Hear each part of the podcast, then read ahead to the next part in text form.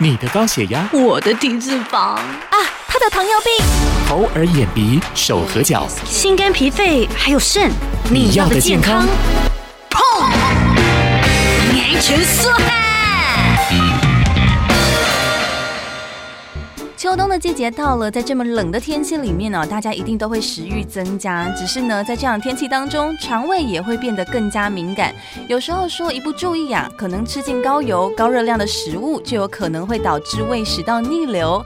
今天呢，我们邀访到了北投健康管理医院的梁晨超副院长，就要带大家认识一下胃食道逆流以及如何预防阴影。梁副院长您好。哎，主持人好，各位听众朋友大家好。首先就想请问一下梁副院长哦，胃食道逆流它是一种慢性病吗？好发在哪些族群上面呢？又可不可以通过检查来得知自己有没有胃食道逆流呢？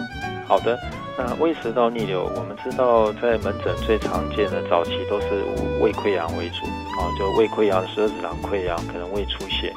那这些患者是早期门诊最常见的，那他们造成溃疡的原因最主要还是这个幽门螺旋杆菌。那在后来我们针对这个细菌的杀菌治疗后呢，很多溃疡的患者经过啊把幽门螺旋杆菌治愈之后呢，溃疡的复发率就大大的下降了。那现在门诊看到呢，反而是以胃食道逆流的患者啊是越来越多。如果各位常看那个电视的广告呢，常常可以看到这个胃食道逆逆流的药物的这个广告啊，也就是说这些盛行率呢是越来越高啊。那造成这个胃食道逆流盛行越来越高，那刚刚主持人有提到这个像这个冬天这个季节，我们吃高油高热量啊，那这些有没有关系呢？确实有关系啊。会造成胃食道逆流最常见的原因不外乎两两个原因，一个是个人的一个原因。啊个人体质的关系，那这牵涉到我们知道食道的下端呢，有一个叫下食道括约肌，那它的功能就是当我们食物经过食道到胃之后呢，它会稍微啊关闭控制这个喷门的一个紧度，避免食物啊或者胃酸反流上来。那如果这个下食道括约肌它的功能变得比较差，或者说这个喷门的位置有移位。哦，本来在横膈膜交接处呢，它如果往上移位的话呢，它就会松垮垮了。那这个时候就容易造成胃食道的反流。那第二个呃原因呢，就是跟饮食是有关系的。啊，那饮食比较常见会让胃酸分泌增加的饮食，包括甜食、酸辣的食物、咖啡、酒精、哦巧克力、薄荷这类的食物呢，就很容易造成胃胃酸的增加。那另外，如果你喜欢吃宵夜，哦。工作回来晚了，吃完东西就休息了，那这个时候呢，就容易因为躺着的时候重力的关系呢，胃酸会跑上来，哦，所以因为这些个人体质也好，或者饮食生活习惯很难去改善也好，让这胃食道逆流久了久了就变成好像一种慢性病，好不了。那确实根据研究的统计，大概胃食道逆流患者有百分之八十会反复发作，它的复发率很高。哦，那刚刚提到说哪些族群好发呢？哦。临床上观察比较多的就是这些，可能饮食生活习惯比较不正常。那另外就是太胖，太胖呢，它负压会比较大，比较大呢就比较容易让这个啊腹腹部压力会把这些胃酸、食物、空气呢往上推，啊，或者说衣服穿太紧啊，或者负重的工作常常要弯啊，这些工作呢比较常见。那可以用什么检查呢？可以知道有没有胃食道逆流？我想内视镜呢，就也就是胃镜的检查，还是一个最好的工具啊。那可以评估黏膜受伤的情情形，那包括健保给付呢，也是依据呢在内视镜下的严重度呢，来给予四个月到一年啊一个自酸药物的一个治疗。了解，刚刚医生有讲到说，这个胃食道逆流的状况有可能会反复的发生，所以它有可能会完全好吗？还是希望可以用什么样子的？还是有机会的。你如果呃药物治疗控制胃酸啊，让黏膜慢慢修复，那之后回过来最重要的就是找原因。哦，那如果是比如说太胖了，造成负压太大高。太大的话呢，那这就要减重，哦，那衣服可能这个腰带呢就不要束太紧啊。那另外就是啊，饮食上刚刚提到容易增加胃酸分泌的食物，包包包括甜的、酸的、辣的、咖啡、酒精，那这些就要尽量忌口。那透过饮食生活习惯的改变呢，那是可以降低这个复发的一个机会。就是要找到根本的原因去改善这样子的一个状况。是的。那如果说这个现代人对于大大肠癌的预防有抬头了，所以呢都可以了解到做这个无痛无痛的肠镜筛检啊。但是完整的肠胃镜检查只有针对大肠吗？还是这个也可以检查到胃还有整个的消化系统的部分呢？哦，大概呃内视镜的检查，我们大概分为上消化道，上消化道就是从就所谓一般讲的胃镜，那它检查的啊、这个器官包括从食道啊，然后胃到十二指肠。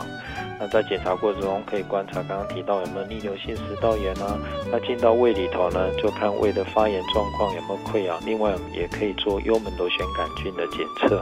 那如果有幽门螺旋杆菌的话呢，我们知道刚刚提到的十二指肠溃疡跟胃溃疡，大概八成都是跟这个细菌有关，而且这个细菌呢也会增加胃癌的风险。所以世界卫生组织把这个细菌列为低级的致癌菌。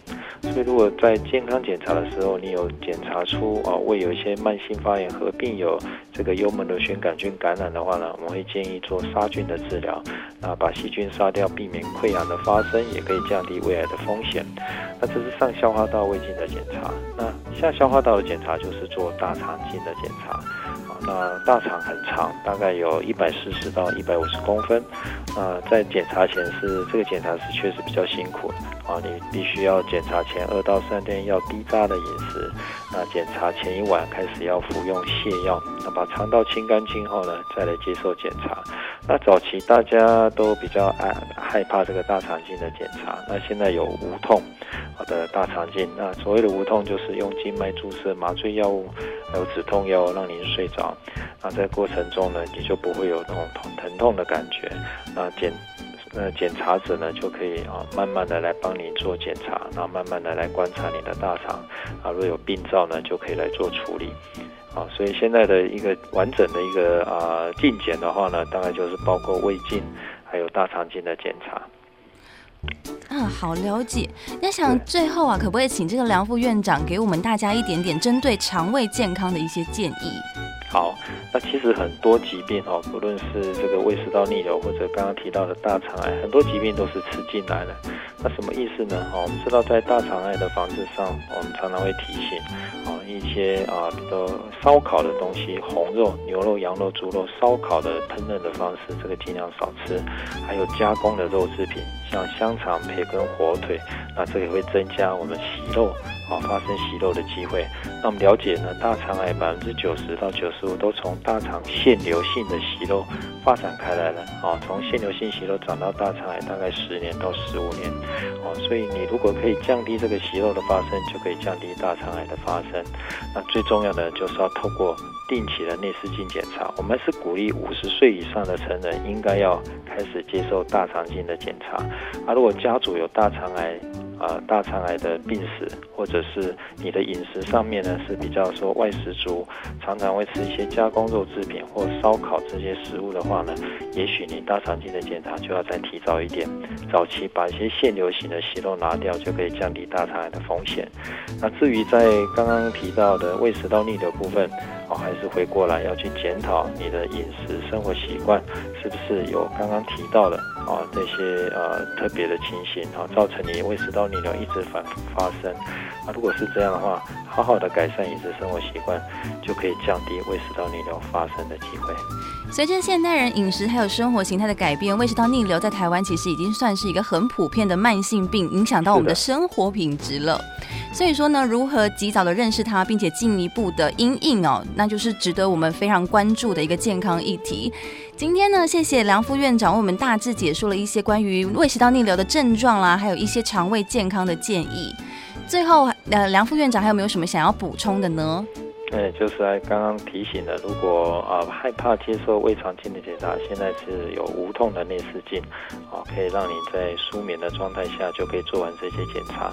那另外，因为大肠癌现在是台湾发生率最高的癌症，如果五十岁以上的成年人，啊、那也可以考虑做健保的这个大肠癌的筛检，就是粪便的潜血检查。一旦粪便潜血有问题呢，那就要应该赶快接受大肠镜的检查。预防胜于治疗。今天谢谢我们们。的梁副院长，谢谢，谢谢您。